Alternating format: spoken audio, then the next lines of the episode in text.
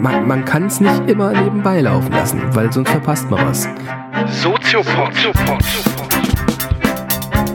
Nee, nee, man muss mitdenken. Ja, ja, oder gefährlich. Soziopod. Herzlich willkommen zu einer neuen Ausgabe des Soziopods hier auf Bremen 2. Und wir haben uns hier ganz kuschelig gemacht, weil es ist herbstlich draußen, kalt und so weiter. Ich begrüße wie immer recht herzlich Professor Dr. Nils Köbel. Guten Abend, ich begrüße wie immer Patrick Breitenbach.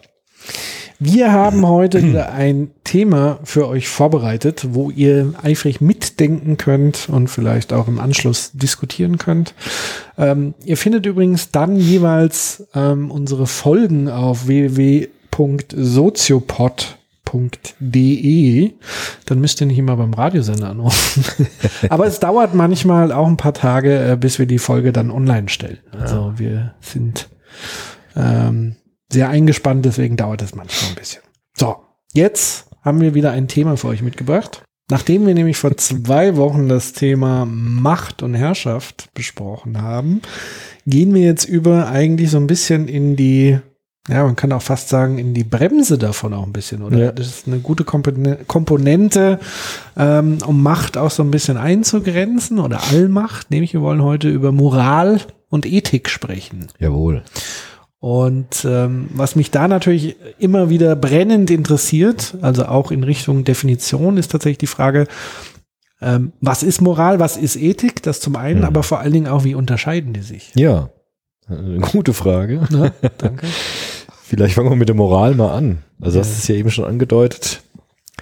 Moral ist etwas, was der Mensch im Laufe seiner Kulturgeschichte entwickelt hat, um das Zusammenleben irgendwie zu organisieren. Weil wenn er das nicht machen würde, also wenn der Mensch keine moralischen Regeln hätte, keine Normen hätte, sagt Hegel, bekannter Philosoph, dann würde das Recht des Stärkeren gelten.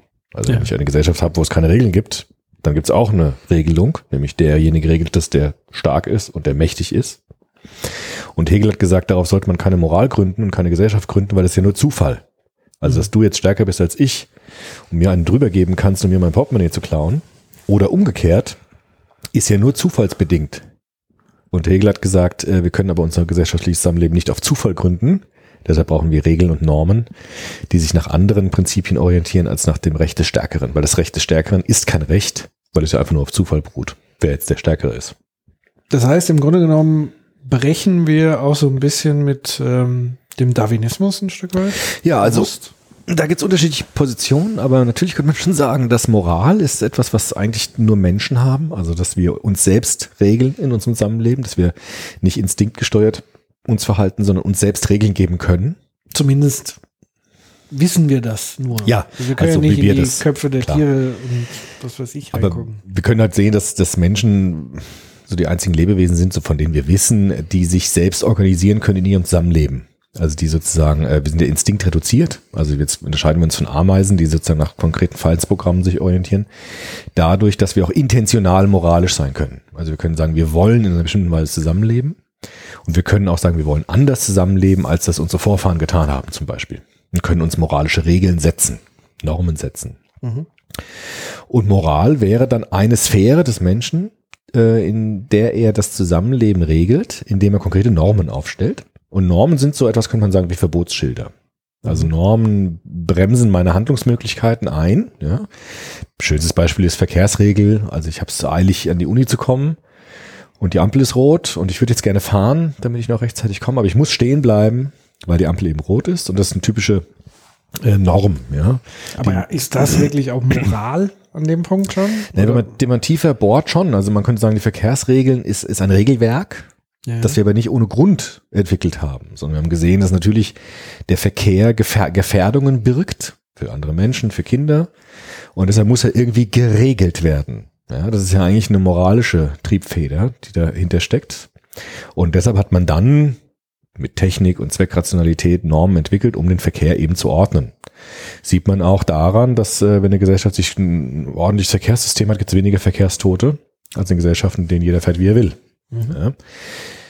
Deshalb ist es auch ziemlich unsinnig zu sagen, wir brauchen keine Normen, keine Regeln, Weil, wie gesagt, wenn es keine Normen, keine Regeln gibt, gibt es auch eine Regel, nämlich dann regiert der Stärkste und äh, der Rücksichtsloseste. Und deshalb haben Menschen eben in allen Gesellschaften Regeln und Normen entwickelt, erfunden, konstruiert, die das Zusammenleben in irgendeiner Weise äh, regeln. Und moralische Normen, könnte man sagen, sind eben konkrete Beschneidungsregeln. Also ich darf bis hierhin und nicht weiter. Ich muss mein Handeln oder meinen Willen einschränken und darf nicht das tun, was ich jetzt vielleicht tun möchte, weil es eben universelle für alle Menschen gültige Regeln gibt in diesem Bereich. Ja. Das Interessante ist ja, dass quasi ähm, es ja einen permanenten Wettstreit gibt. darum. Ja. Ja. Also, dass man eben sagt, man kann ja einerseits sagen, okay, der Mensch zeichnet sich als Mensch aus, weil er eben Regeln entwickelt, sich daran hält, weil er Mhm. immer ein Interesse hat ähm, an sozialen, friedlichen Zusammenleben, aber das ist ja einfach oft nicht der Fall. Was läuft dann also da verkehrt? Ja, also man muss jetzt in die Philosophie ein bisschen reinschauen. Also Ottfried Höffe zum Beispiel ist ein sehr bekannter, äh, aktuell, also aktuell lebender Moralphilosoph.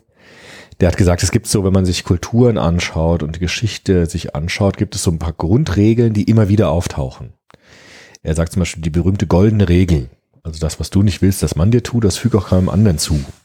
Im Grunde genommen Kant in Der Kant dann ausbaut im kategorischen Imperativ, auf den kommen wir gleich noch zu sprechen, sagt Höffe, kommt eigentlich in allen Kulturen irgendwie vor. Also diese goldene Regel taucht sowohl in Indien auf, in Nationalepen, als auch in der Bibel, als auch im Koran, als auch in anderen religiösen Schriften.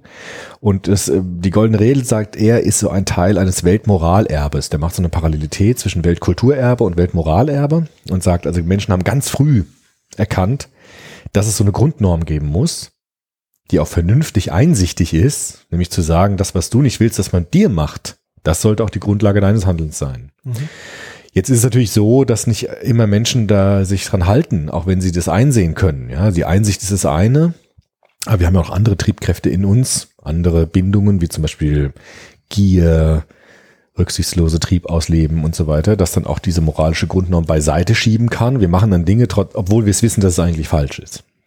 Und äh, deshalb haben sich in modernen Gesellschaften, wenn die Gesellschaft pluraler wird, konkrete Rechtssphären entwickelt, die dann bestimmte Formen des Zusammenlebens regeln.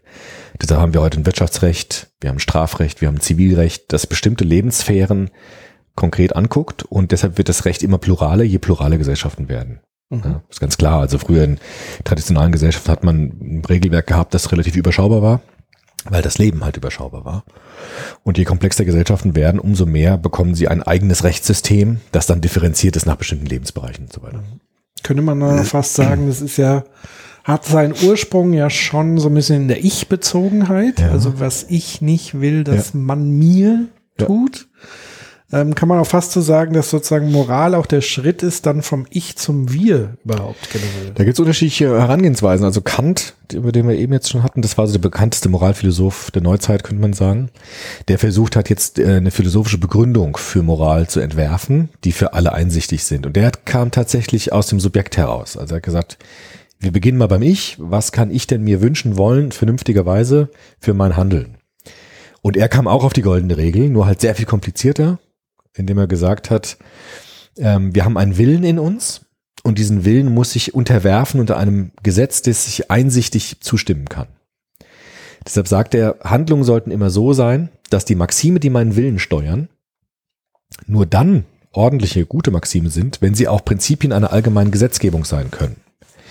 Deshalb lautet auch der kategorische Imperativ eben, handle so, dass die Maxime deines Willens jederzeit zugleich Prinzipien einer allgemeinen Gesetzgebung sein können. Das heißt, er koppelt jetzt Individuum, also das, was ich will, das, was ich machen soll, meine Prinzipien, sollen auch immer Prinzipien sein, die man auch für die Allgemeinheit aufstellen könnte. Und wenn man das hat, dann ist man auf einer guten Richtung. Und das ist auch der Maßstab für die Beurteilung von Handlungen, sagt Kant. Also diesen kategorischen Imperativ, der liegt im Bewusstsein selbst, also in unserer Subjektivität, ist der drin. Wir handeln auch ständig danach.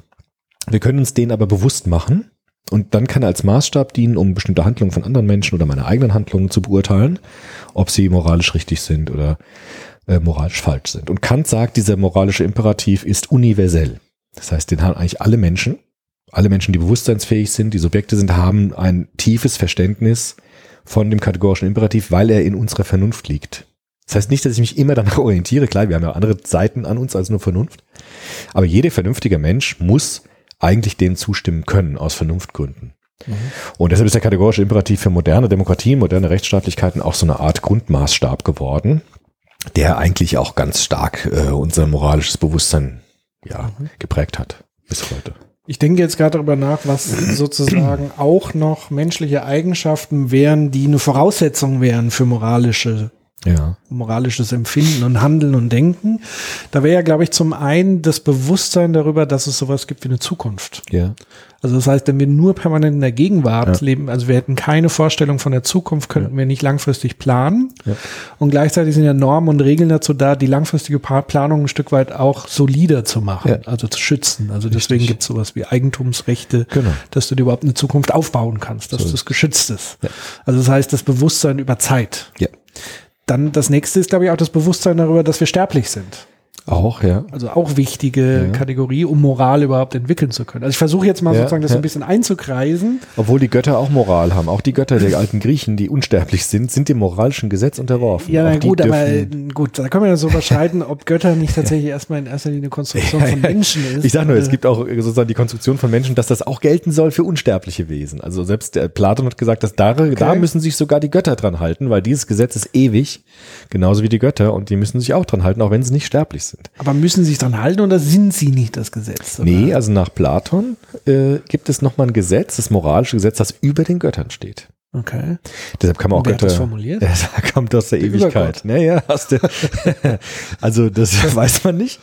Aber auch die Götter konnten angeklagt werden, wurden sie ja auch dann von Menschen, äh, weil sie auch bestimmt dem moralischen Gesetz nicht äh, gemäß gehandelt haben. Auch da gab es ja so interessante Narrative, die das dann aufarbeiten, wie könnten die Götter eigentlich zulassen, das und so weiter. Also auch da gibt es sozusagen diesen Maßstab, der über der Sterblichkeit liegt. Aber was ich sagen wollte zu dem Zukunft, das ist ganz richtig, weil Kant hat gesagt, Vernunft heißt, hypothetisch denken zu können. Ja. Also ich kann mir ausdenken, wie die Welt wäre, wenn.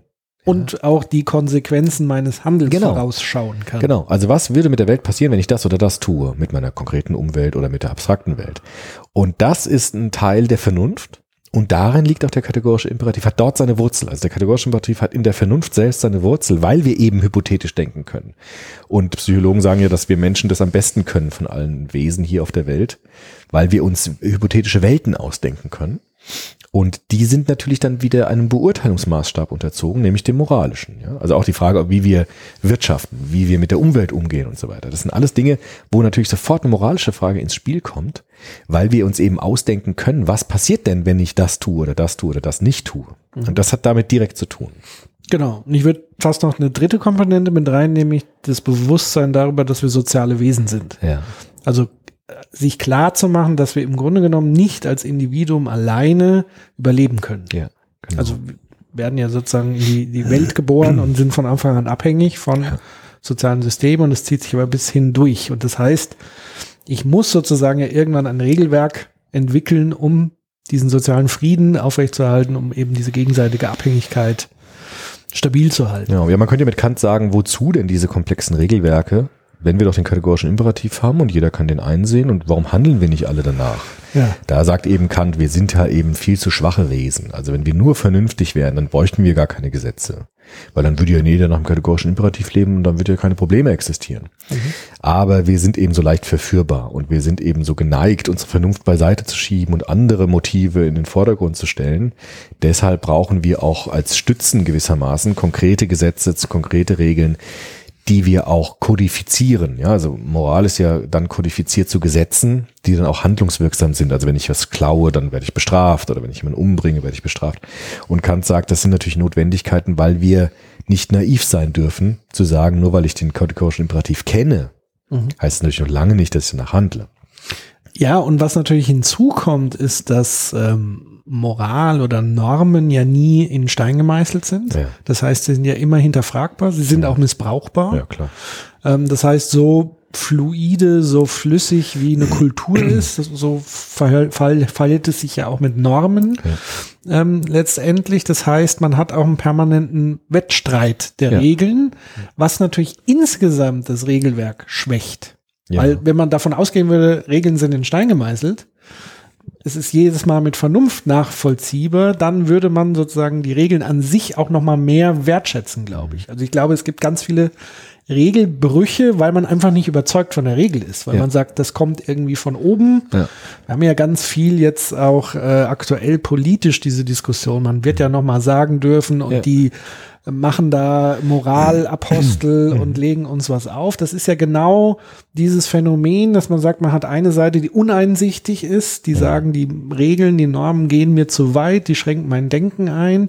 Auf der anderen Seite die Befürworter, die sagen, ja, Beispiel jetzt bei Sprache, es ist einfach wichtig, Regeln zu finden, die andere nicht verletzen und so weiter und so fort. Also das heißt, man es findet auch ein permanenter Wettstreit um Regeln und Normen statt. Genau, deshalb ist es bei Moral, bei moralischen Regeln ist äh, die Frage gar nicht so interessant. Ähm, gibt es die? Weil es gibt immer moralische Regeln. Selbst wenn wir alle abschaffen würden, haben wir immer noch die Regel, dann gilt heute das Recht des Stärkeren.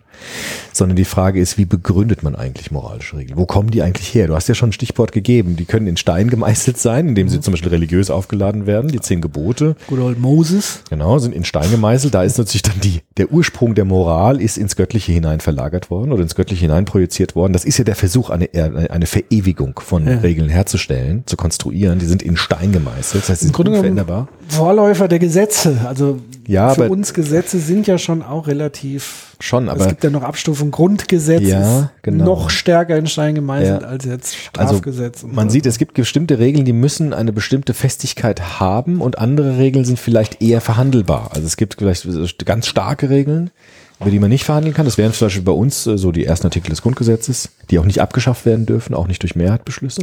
Naja, verhandelbar ist, äh, glaube ich, grundsätzlich alles. Das ist die Frage, wie geht die Verhandlung aus? Also du hast Ja. wenig Befürworter, die jetzt sagen, wir, wir dürfen uns jetzt wieder gegenseitig töten. Aber selbst wenn es sie gäbe, dürften wir sie halt diese, diese Gesetze, diese ersten Regeln des Grundgesetzes nicht ändern. Ja, das weiß ich nicht. Dürfen wir nicht. Nee, also es ist eine Verfassung und Ja. ist nicht vorgesehen. Ja, natürlich, aber sie sind machen eine dennoch, Revolution Ja, natürlich, klar. eben. Aber also Genau. ich sag mal, prinzipiell Aber, ja. sind re solche Regeln immer verhandelbar. Immer.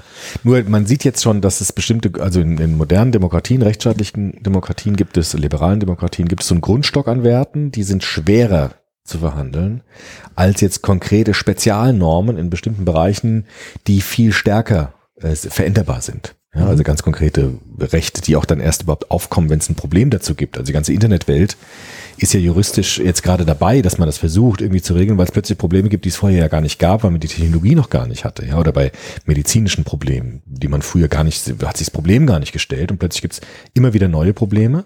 Und deshalb brauchen wir immer neue moralische Regeln. Das sagt der Popper auch. Ja, also Karl Popper hat ja auch wieder sein Grundprinzip der Falsifikation auf die Moral angewandt. Der hat gesagt, Moral muss sich eigentlich immer ändern, weil das Leben sich ja immer ändert. Also wir haben immer wieder neue Probleme, moralische Probleme und deshalb brauchen wir auch immer wieder neue Regeln, um diese Probleme dann zu bearbeiten. Deshalb ist Moral, wenn sie wirklich kantianisch gedacht ist, aus der Vernunft heraus, kann gar nicht starr sein in dem Sinne, dass die konkrete Norm, also ein konkretes Gesetz, immer gleich bleibt.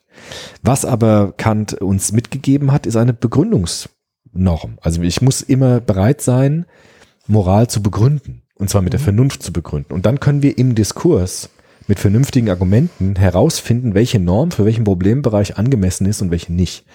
Und das ist geschichtlich ja immer wieder verändert worden, natürlich. Ja, wobei natürlich nicht der einzige Faktor die Vernunft ist, sondern was wesentlich entscheidender ist, ist ja die Information Ja. an sich und daraus resultierendes Bewusstsein. Ich mache mal ein Beispiel. Ja. Umweltbewegung. Ja.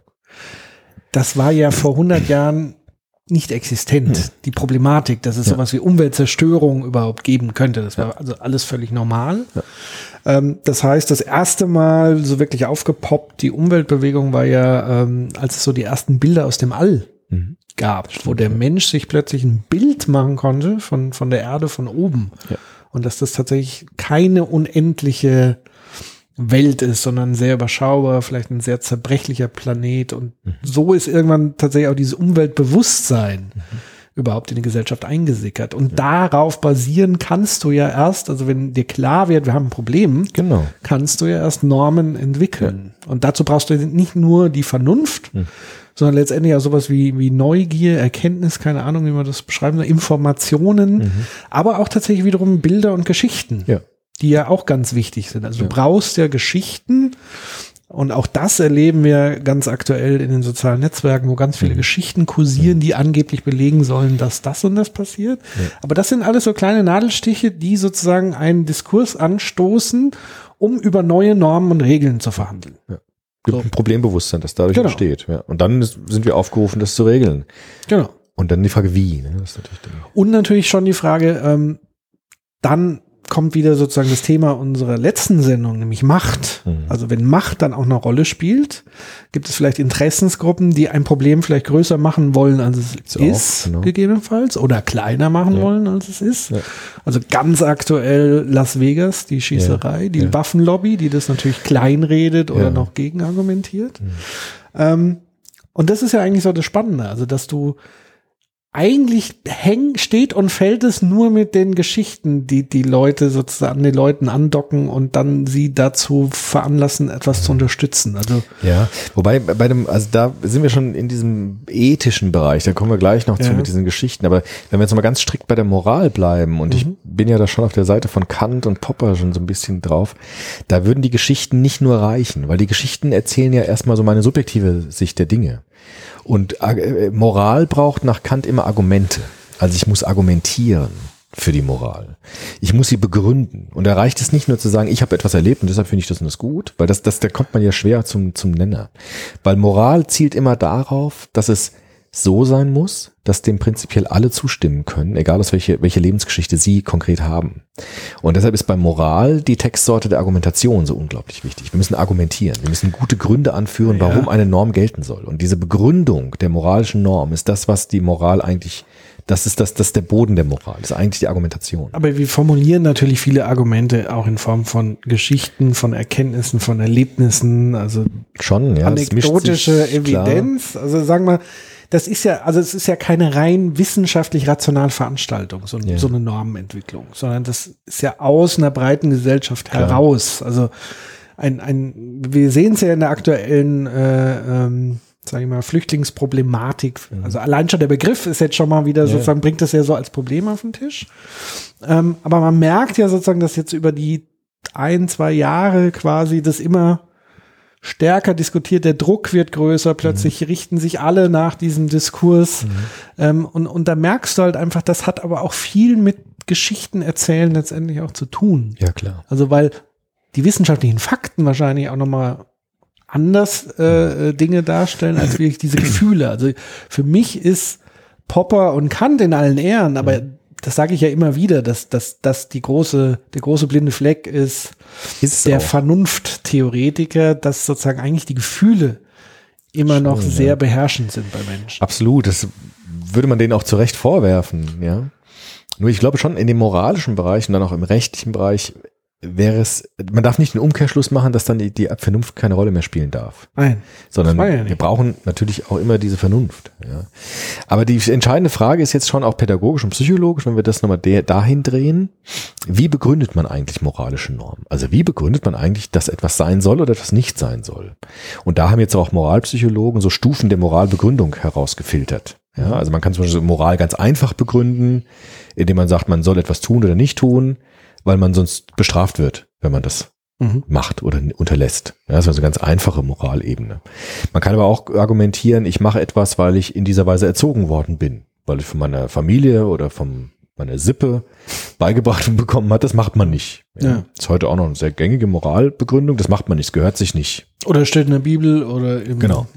Also Talmud soziale Nahraum ja. sozusagen könnte man sagen. Ja, also bei uns, bei uns daheim, da macht man das nicht. Ja, wäre so eine typische äh, moralische Begründung. Man kann aber natürlich auch sagen, na gut, nur weil man es bei uns nicht macht, heißt es ja nicht, dass es vielleicht nicht andere machen dürfen, die in einem anderen Kulturkontext aufgewachsen sind. Deshalb braucht man nochmal eine höhere moralische Begründung. Und das wären dann solche kategorischen Imperative, zum Beispiel wie bei Kant. Zu sagen, egal wo du herkommst, es gibt bestimmte Regeln, an die müssen sich alle halten. Egal welchen kulturellen Background sie haben, egal wo sie aufgewachsen sind. Zum Beispiel, dass man nicht töten darf, dass Eigentum geschützt werden darf, dass es Menschenrechte gibt, die universal sind. Man darf niemanden vergewaltigen, man darf niemanden foltern, die eigentlich unabhängig sind vom sozialen Nahfeld, sondern eigentlich für alle Menschen gelten sollen. Das wäre dann sozusagen eine universelle moralische Begründung. Und so kann man sehen, dass wenn man Moral begründen möchte, kann man das auf verschiedenen Ebenen machen. Ganz einfach, mit Belohnen, Bestrafen oder mit Erziehung, Sozialisation oder eben auch mit universellen moralischen Kriterien. Und die Moralphilosophen haben vor allem in der Aufklärung 18. bis 19. Jahrhundert versucht, diese universellen moralischen Kriterien herauszuarbeiten. Gibt's das? Und wenn ja, wie schauen die aus? Da war Kant der berühmteste, der das gemacht hat. Also eine Formel im Grunde raus destilliert aus dem Ganzen. Ziemlich genial, auch wie ich finde, immer noch.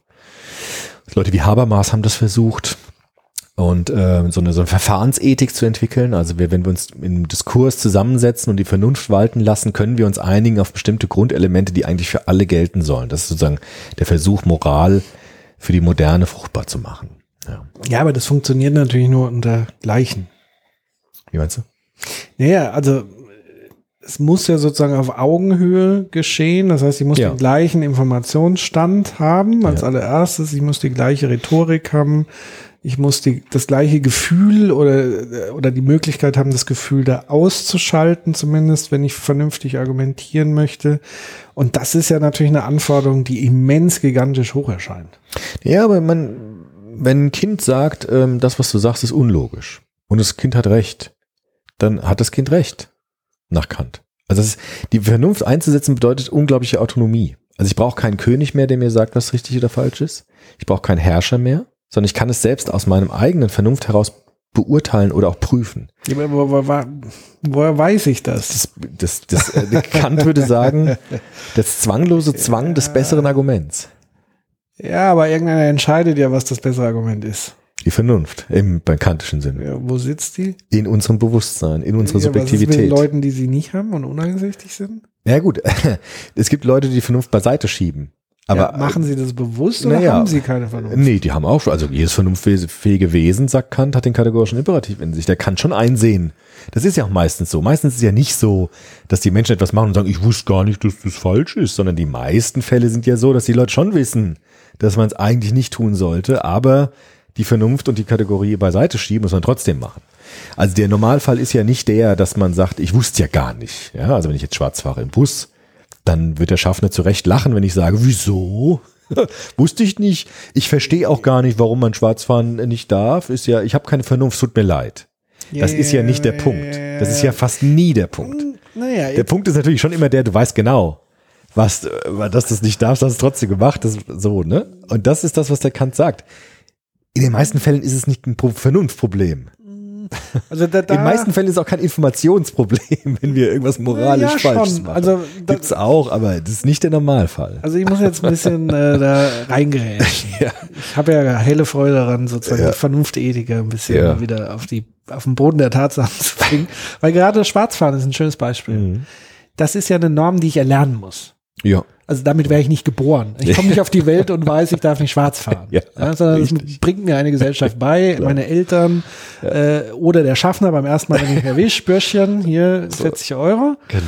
Ähm, da, da steckt für mich ehrlich gesagt keine Vernunft drin. Vernunft wäre dann für mich der Moment, wo ich sage, okay, ich habe begriffen, dass wenn eine Norm, ein, ein Norm, äh, eine Norm formuliert wurde, dass ich mich vernünftigerweise daran halten sollte. Ja. Aber auch selber auf die Idee kommen, aus der Vernunft heraus, dass ich nicht schwarz fahren Das stimmt, darf. das stimmt. Das aber man kann ja, aber das ist ein schönes Beispiel, weil es so also einfach ist und jeder hat es schon mal erlebt. Du kannst jetzt das Schwarzfahren oder das Verbot dieser Norm auf unterschiedlichen Ebenen begründen. Du kannst sagen, du darfst nicht schwarz fahren, sonst wirst du erwischt und musst Geldstrafe zahlen. Ja. Das wäre die unterste Norm. Also, du kannst sagen, ich fahre nicht schwarz, weil meine Mama hat gesagt, ich darf es nicht, es gehört sich nicht. Ja.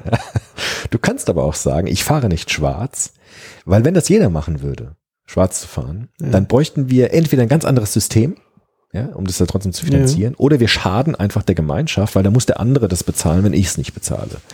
Und äh, Kant hat gesagt, je höher die moralische Begründungsfähigkeit ist, umso eher werde ich einsehen, dass ich das tun sollte. Also wenn, das ist das berühmte Beispiel, wir sind, ist die Katze aus dem Haus, tanzen die Mäuse auf dem Tisch, das ist diese untere Stufe. Ne? Wenn jetzt keiner mehr da ist, der mich bestraft, dann fahre ich doch schwarz. Deshalb fahren ja auch viele schwarz, weil die Wahrscheinlichkeit erwischt zu werden ist geringer, weil weniger Schaffner da sind, weil Einsparung und so weiter. Das ist dieses Katze-Maus-Prinzip. Wenn ich aber sage, auch wenn ich nicht erwischt werde, fahre ich trotzdem nicht schwarz, weil ich weiß, dass dann andere für mich zahlen müssen und ich schade der Gemeinschaft, dann werde ich vielleicht trotzdem nicht schwarz fahren, obwohl ich nicht erwischt werde. Und deshalb ist die Begründung schon wichtig. Ja. Deshalb würde ich auch meinem Kindern nicht sagen, du, wenn du schwarz fährst, dann bestrafe ich dich. Ich würde schon versuchen, zu argumentieren und zu begründen, warum es sinnvoll ist, nicht schwarz zu fahren.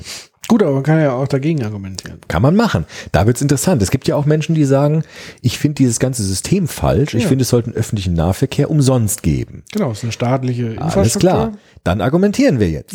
Also da muss man, aber die einzige ja. Möglichkeit, sowas auszuhandeln, ist doch jetzt die Vernunft einzuschalten. Ja. Ist doch jetzt zu sagen, das ist ein Vorschlag. Ja. Jetzt prüfen wir den Vorschlag. Ist dieser Vorschlag vernünftig? Das ist die einzige Möglichkeit, das zu prüfen. Ich hätte es doch auch gern, wenn alles kostenlos wäre. Die Frage ist ja, doch- was darum, es kostenlos. Nein, aber das, das ist genau der Punkt. Es gibt Leute, die sagen, ich will eh, dass alles kostenlos ist. Ich finde es scheiße, ich fahr schwarz. Okay, das kannst du machen. Aber du musst dich dann den Argumenten stellen, wenn du es ernsthaft meinst. Und wir prüfen deinen Vorschlag, ob er vernünftig ist, ob er vernünftiger ist als das, was es bisher gibt. Wenn das vernünftiger ist und du kannst mir ein System vorschlagen, in dem es möglich ist, dass man öffentlichen Nahverkehr umsonst macht, dann wäre das eine sinnvolle Alternative zum Bestehenden. Dann würde der Kant sagen, auf geht's, wir machen's so. Da dieser Vorschlag noch nicht auf dem Tisch liegt, ist es natürlich schwierig, das zu fordern. Denn du musst es begründen, was du willst. Nur so funktioniert's eigentlich. Du kannst ja nicht aus Geschichten das herausmachen. Du kannst ja nicht sagen, ach, ich hätte gern ein Eis, deshalb fahre ich jetzt schwarz mit dem Bus und das ist meine Wertbindung aus meiner persönlichen Lebensgeschichte raus. Deshalb sollten wir jetzt alle öffentlichen Nahverkehrsmittel frei machen. Das wäre nicht, das würde schaden. Nee, also Du musst argumentieren. Ja, ja, ja. Also, Mhm. aber argumentieren alleine reicht nicht, weil kenne ich wieder ein Beispiel, die Piratenpartei. Da war mal was früher. Dich? Gibt's, Gab ja. so eine Partei, äh, die vor allen Dingen auch in Berlin war, im, im Abgeordnetenhaus. Und die hat tatsächlich mal ein Konzept vorgelegt, wo sie gesagt haben, wir wollen den öffentlichen Nahverkehr sozusagen, der ist nicht kostenlos, auch das muss man immer dazu sagen, der wird ja refinanziert. Also Ja. es kostet natürlich was. Ja, gut, Und Die. Frage ist ja immer, woher kommt das Geld? Wer, wer ist es solidarisch gezahlt? Und sie hatten eben so ein solidarisches Modell, wo man eben gesagt hat, nee, wir refinanzieren das sozusagen über Steuereinnahmen. Jeder hat das Recht auf Mobilität und so weiter. Eine, eine sehr vernünftige Argumentation, Mhm. die sich aber trotzdem nicht durchgesetzt hat, weil sozusagen die Alten, also wenn du das jetzt, und das ist so für die, die Schwäche, weil Vernunft ist immer gekoppelt an Macht und Geschichten. Es ist nicht das vernünftige Argument, sondern es ist das Argument, was sich am ehesten bei den Menschen durchsetzt. Gibt's auch. Trotzdem, ich verstehe hätten wir schon. keinen Donald Trump als Präsident. Richtig. ehrlich. Aber es ist ja auch, das stimmt natürlich, weil wir natürlich ganz viele andere Facetten in uns haben als die Vernunft. Trotzdem, bei solchen Entscheidungen ist, finde ich, das beste Mittel die Vernunft. Ja, Wie auch bei natürlich. Donald Trump ist Aber- es ganz wichtig zu sagen, es Ja, gibt vernünftige. Richter, Ja, natürlich. die diese unvernünftigen Vorschläge kassieren, weil sie sagen, wenn wir das durchdenken, was die Folge wäre von dem, was der vorschlägt, können wir das vernünftigerweise nicht rechtfertigen. Deshalb machen wir das nicht. Das ist das einzige Mittel, was sinnvoll ist, um das zu stoppen. Denn wir sehen ja im Moment in politischen Sphären, wenn wir äh, um uns schauen, was dieses aus dem Bauch heraus und mit Emotionen und die Vernunft beiseite schieben, was das für schlimme Folgen auch hat. Ja? Verstehst du, was ich meine? Also Ja. wenn man, ja, wenn man sozusagen äh, an Wertbindungen sich ausagiert, ohne die und die Vernunft vollkommen beiseite lässt, sind wir schnell da, wo wir nicht sein wollen. Deshalb würde ich schon nochmal die Lanze für die Vernunft brechen in dem Bereich der Moral, also in dem Bereich der Regeln und Normen. Ja, wobei natürlich die Vernunft etwas ist, was sich entwickeln muss. Ich glaube nicht, dass du mal mit Vernunft auf die Welt kommst. Nein, ist das würde der Kant auch sich- sagen. Okay. Wir haben die Das hört Potentialität- sich immer Nein, an, nein. so jeder hat Vernunft in sich. In seinem Bewusstsein, aber das Bewusstsein entwickelt sich ja. Also wir haben die Potentialität unseres Bewusstseins von der Geburt an, aber die muss sich entfalten durch Erziehung, durch Sozialisation, durch Entwicklung. Das haben die Psychologen ja gut beschrieben, Ja. dass Kinder bestimmte Dinge können im bestimmten Alter und dann entfaltet sich die Vernunft bis zum Erwachsenenalter, bis sie dann ausgebildet ist. Also da, da brauchen wir natürlich Futter von außen, damit es sich entwickelt. Das ist ganz klar. Aber in der Logik selbst, sagt Kant, liegt der kategorische Imperativ. Aber ich glaube, wenn man jetzt wirklich bei Donald Trump bleibt, ist ja wirklich ein, ein sehr naheliegendes, griffiges Beispiel. Ähm, hat der dann keine Vernunft? Der hat natürlich Vernunft. Heißt aber nicht, dass er es immer einsetzt bei seinen Entscheidungen. Das heißt, da überwiegt die Macht. Zum Teil, ich kann das jetzt nicht direkt beurteilen, weil ich den Mann ja nur aus der Ferne sehe. Aber seine Entscheidungen deuten darauf hin, dass er oftmals nicht sehr vernunftorientiert handelt, sondern nach anderen Motiven handelt. Und äh, da ist es ganz gut, wenn wir ein republikanisches System haben, haben wir im Demokratiefolge besprochen, das dann prüft die Vorschläge des Präsidenten und auch gegebenenfalls stoppen kann.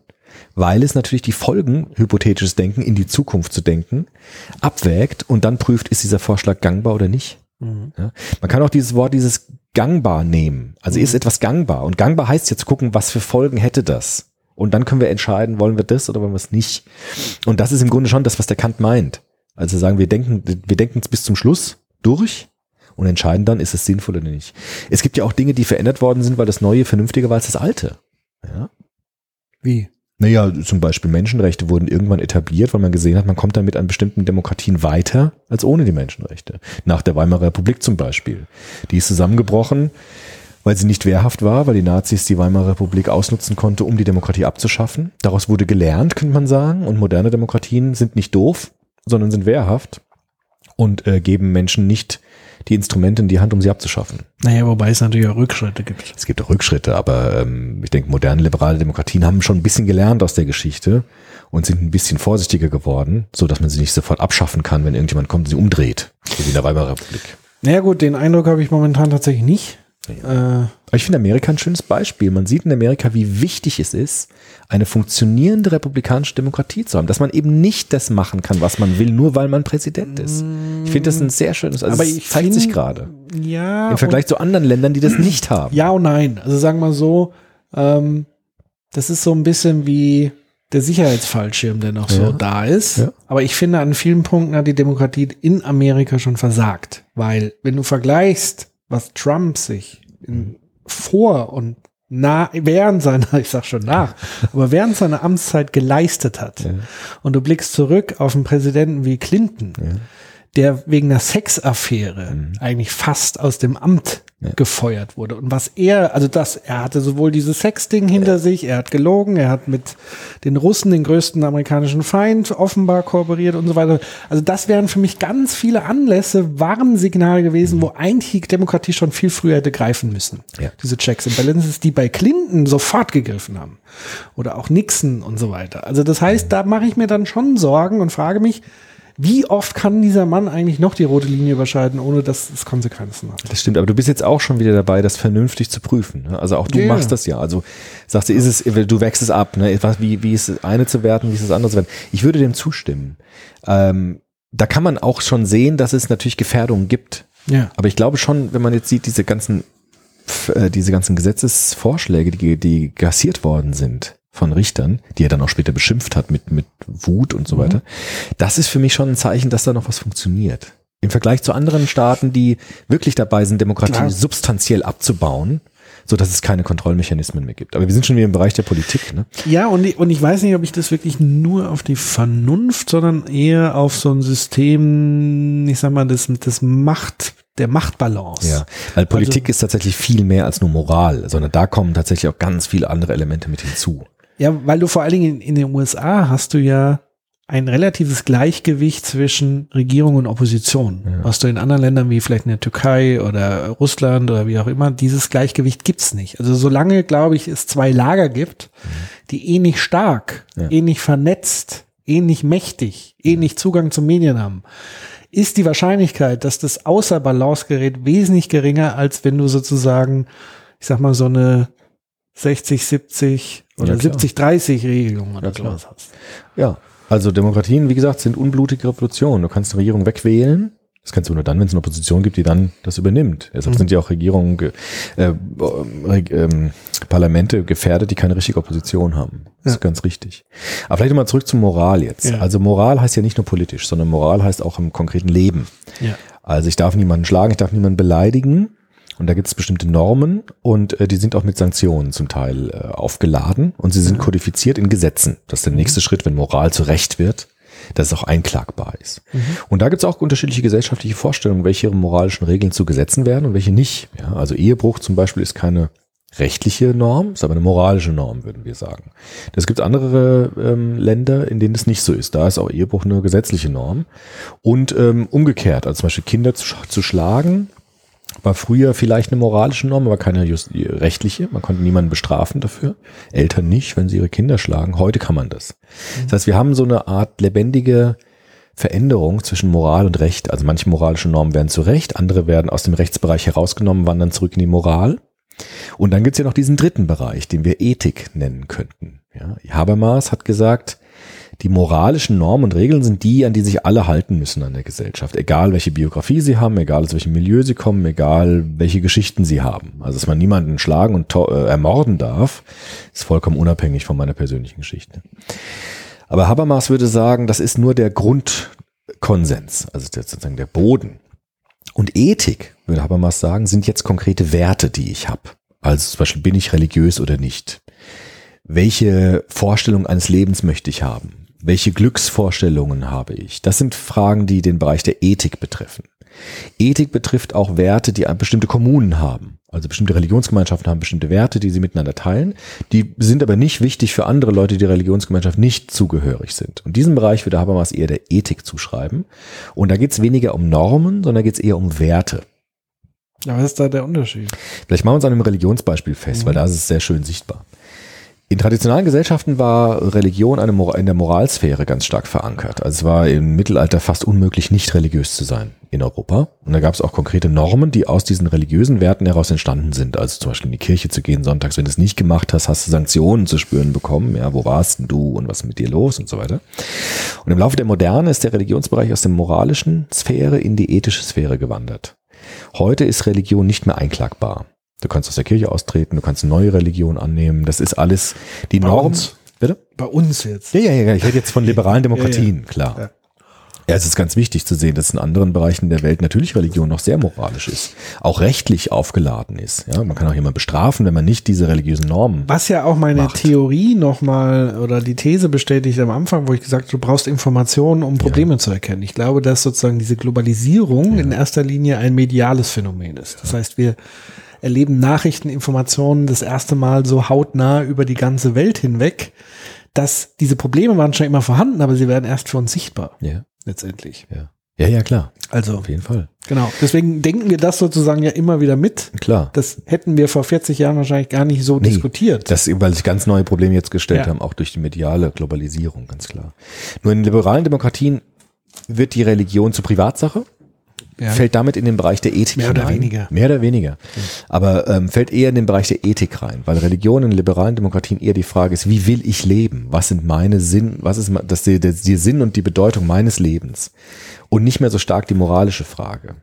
Deshalb ist auch die moralische und rechtliche Norm für Religion innerhalb moderner liberaler Gesellschaften nicht mehr eine konkrete, äh, keine konkrete Religion, sondern die Religionsfreiheit.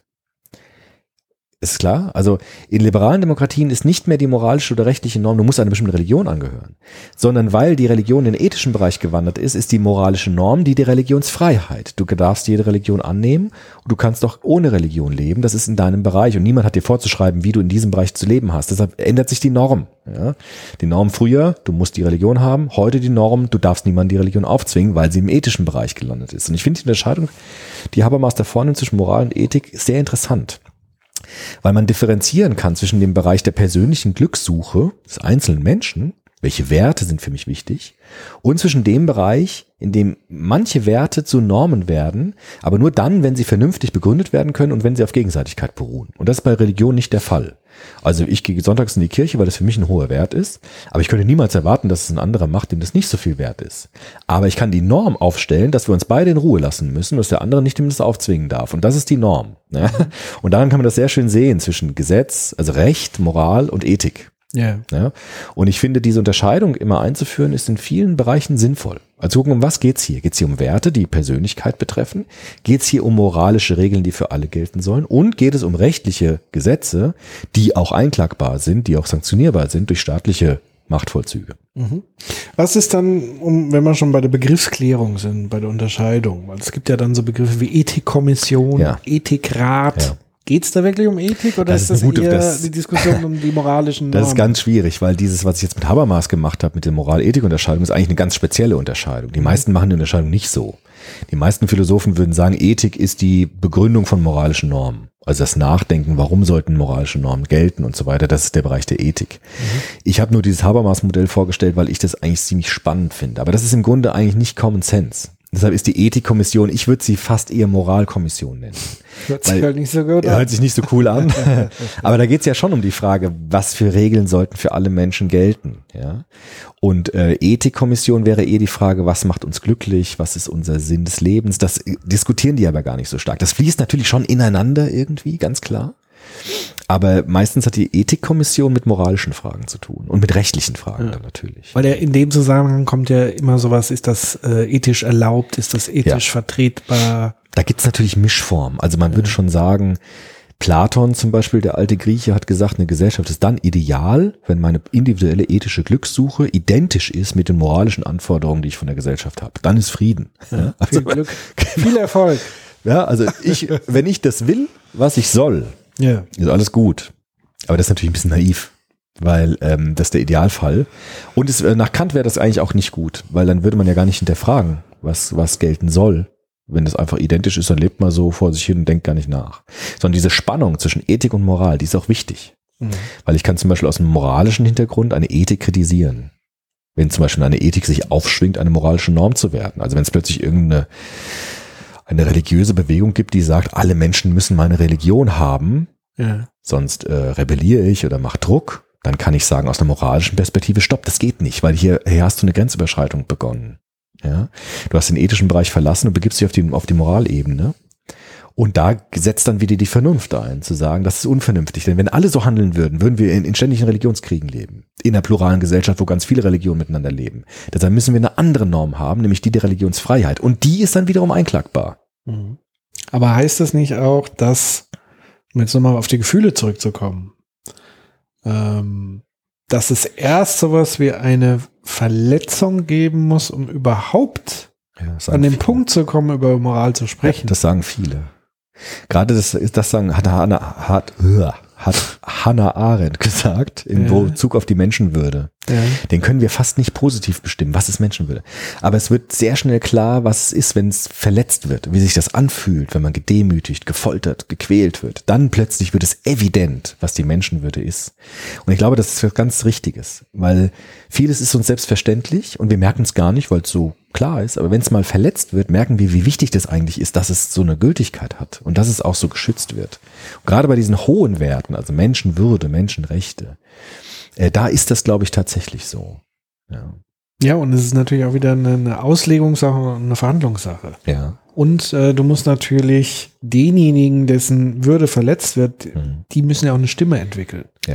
Also gerade jetzt, wenn man am, am Thema Kinderrechte, was ja relativ gesellschaftlich neu ist, Mhm. Kinderrechte kannst du erst dann verhandeln, wenn Kinder eine Stimme bekommen. Ja. Und das konnten sie eigentlich nur über Erwachsene, Ja.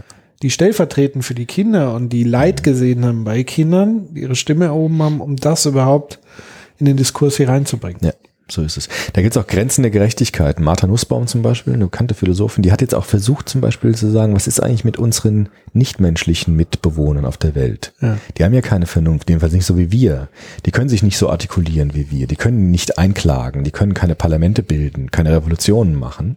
Außer bei, Bei Konferenz, der, Genau. Konferenz der Tiere Das und ist bei ja- Animal Farm. So ist es.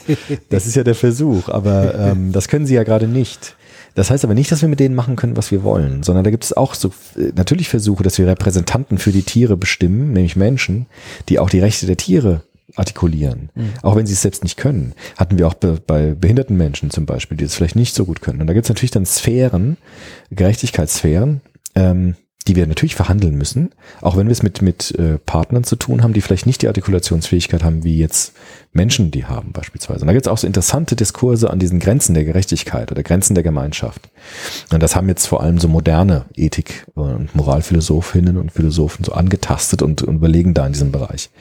Aber ich finde es schon wichtig zu sagen, ähm, auf diesem Wertebereich, also diesen Ethikbereich, was ist mein persönliches Lebensziel, was sind meine äh, Dinge, die mich glücklich machen, die mich erfüllen, da sind dann auch wieder die Narrationen so unglaublich wichtig, weil das kann ich nicht gut argumentieren. Es gibt Menschen, die sagen, ich versuche irgendwie mein Lebensglück so zu argumentieren, dass jeder einsichtig sein muss und das auch gut finden muss. Diese Leute sind sehr unsympathisch. Kennst du so Leute, ne? Weißt du, wie du meinst. Äh, Nee, aber es gibt's ja. Also, ich weiß nicht, ich habe immer wieder. Ein Ich kann jetzt keinen konkreten Namen sagen, aber es gibt doch so Leute, kennst du die nicht, die immer sagen, das, was ich gut finde, das muss eigentlich jeder andere auch gut finden. Ja. Und das ist auch so ein Fehler. Weil ähm, man muss unterscheiden, ist das für mich jetzt gut? Und dann kann ich auch erklären oder viel besser erzählen, warum es für mich gut ist. Oder will ich auf etwas hinaus, das für alle gelten soll? Und dann muss ich eher argumentieren. Dann kann ich, äh, dann muss ich eher sagen, wir, wir gucken auf der Vernunftebene, ob du mir zustimmen kannst. Aber auf meine konkrete Lebenserfahrung kann ich ja nicht zustimmen und kann sagen, okay, ich sehe es genauso, weil ich habe deine Erfahrung ja gar nicht geteilt. Und deshalb ist diese Sp- Sphärenunterscheidung, finde ich, wichtig zwischen Ethik und Moral. Moral eher Argumentation und Ethik eher Narration. Ja. Weil da kann ich nicht zustimmen, da kann ich nur nachvollziehen, warum etwas für dich so wichtig ist. Aber wenn es für mich auch wichtig sein soll, dann muss ich argumentieren.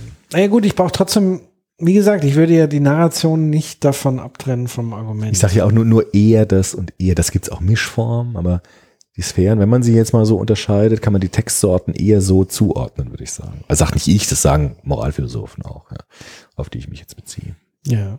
Ja.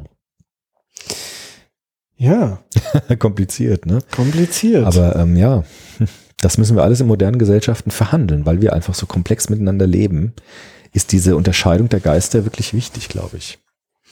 Ja, und wie gesagt, ich finde ja ähm, eigentlich, dass dieses Verhandeln ähm, das Interessante und dass sich so viel auch jetzt in meiner Lebenszeit eigentlich schon an Normen verändert hat Ja. und immer hin und her schwingt und ähm, das ist ja das Spannende. Und ich glaube, man kommt, war vorher in einem Zeitalter, wo das überhaupt nicht hinterfragt wurde. Klar, früher war ganz viel Moral und ganz wenig Ethik oft, ne? Ja. Ja, beziehungsweise es ist ja auch die Frage Ethik im Sinne von, ja, was macht mich glücklich? Die meisten Ja. Menschen wissen doch gar nicht, was sie glücklich macht. Ja, Also äh, Ja. viele, auch da wird sich dann wieder sehr an Narrativen, an Geschichten, an Erzählungen orientiert. immer musst du ja, du kannst Also nicht einfach. hier Tellerwäscher Millionär. Also Ja, das heißt, genau. da steckt schon drin. das ist ein ich Lebensglück-Narrativ. bin nicht glücklich, wenn ich Tellerwäscher bin. Ja. Ich werde hundertprozentig glücklich, wenn ich Millionär bin. Und das ist natürlich ein Trugschluss. Ja, für viele ja. Also das heißt, jeder eilt diesem Ideal nach Ja. und merkt dann plötzlich, hoppla, jetzt bin ich Millionär, aber ich bin irgendwie nicht glücklicher. das Scheiße. gibt's auch, klar. Ja. sicher. Also muss ich noch mehr Geld anhäufen, vielleicht werde ich dann glücklicher. Das so ist ein weiter. Narrativ, Ja. genau, ja, ja. Aber das ist doch meistens der Fall. Bei ethischen Fragen ist es oft so, weil wir uns orientieren müssen an irgendwas, was Wir uns müssen es ja vorausgeht. lernen. Eben, und da haben wir natürlich solche Na- Grundnarrativ vom Tellerwäscher zum Millionär, du bist deines Glückes Schmied. Das sind so Narrative, an denen wir uns orientieren. Ähm, das ist natürlich auch, deshalb ist die Ethik nicht ungefährlich, weil wir oftmals in, in Fahrwasser geraten, in denen es uns dann doch nicht gut geht, wie du eben schon angedeutet hast. Deshalb sagt der Kant, wenn du den Maßstab, wenn du den Kompass nehmen willst, dann nimm am besten die Vernunft, weil das ist nicht schlecht. Die ich ja, ich weiß, ich weiß. Aber es ist nicht schlecht, ab und zu mal die Vernunft nochmal einzusetzen, ein Stück zurückzutreten und sagen, bist du auf dem richtigen Weg und lass mal das Bauchgefühl weg, sondern st- stell mal das Denken ein. Also stell mal das Denken an und dann guck nochmal auf die Sache drauf. Da finde ich schon diese beiden, also diese, diese Balance zwischen diesen Sphären, Moral, Ethik finde ich wichtig. Die sind durchlässig zwischeneinander, diese Sphären, aber sie können sich auch gegenseitig gut ähm, mal angucken. Ja, deswegen wäre für mich Vernunft eher eine Kompetenz, Ja, ja. die aus verschiedenen so, ja. Teilkompetenzen besteht. Also kritisches Hinterfragen, Ja. Gefühle erstmal Hypothetisches beiseite, Denken, hypothetisches Denken, Ja, genau, das ist das. aber auch Empathie, das heißt sich auch in die Ja. Gefühle der anderen hinein. Was könnte der fühlen, wenn ja. ich das so und so mache? Also szenarisches Denken, das sind Dinge, die man eigentlich aber auch üben muss Ja. einfach. Ja, ja, absolut, muss. absolut klar. Das würde der Kant aber auch sagen. Also man muss das, das, das die Potenzialität. Wie kann man das machen?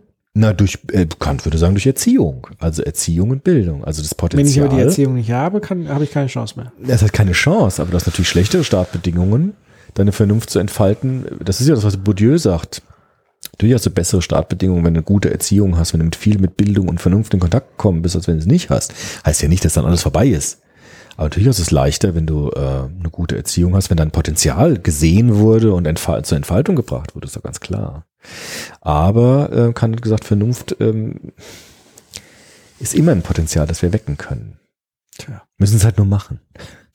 In diesem Sinne Jo. sind wir schon wieder am Ende Sind schon wieder am Ende. Sendung. Gerade ist angefangen. Einfach mal machen. Und mal vielleicht fragen, was ist bei mir Ethik und Moral? Ich finde es bei, mir persönlich immer sehr interessant, die Frage zu stellen. weil Bin ich jetzt auf dem ethischen Gleis oder auf dem moralischen Gleis? Um was geht's hier gerade? Ja, ich glaube, diesen Moment überhaupt mal zu entwickeln Mhm. und zu sagen, man kann Dinge auch hinterfragen und nochmal durchspielen. Absolut. Das ist, glaube ich, ganz, ganz wichtig. Ähm, Ja, und wir hören uns wieder in 14 Tagen. Ja. Schön, dass ihr wieder dabei seid, mitgedacht habt, mitgehört, zugehört habt und ähm, ihr findet weitere Episoden bei uns auf www.soziopod.de und ja, wir hören uns in 14 Tagen wieder zu einem neuen Thema. So ist es. Dann macht's gut. Bis dann. Tschüss. Tschüss.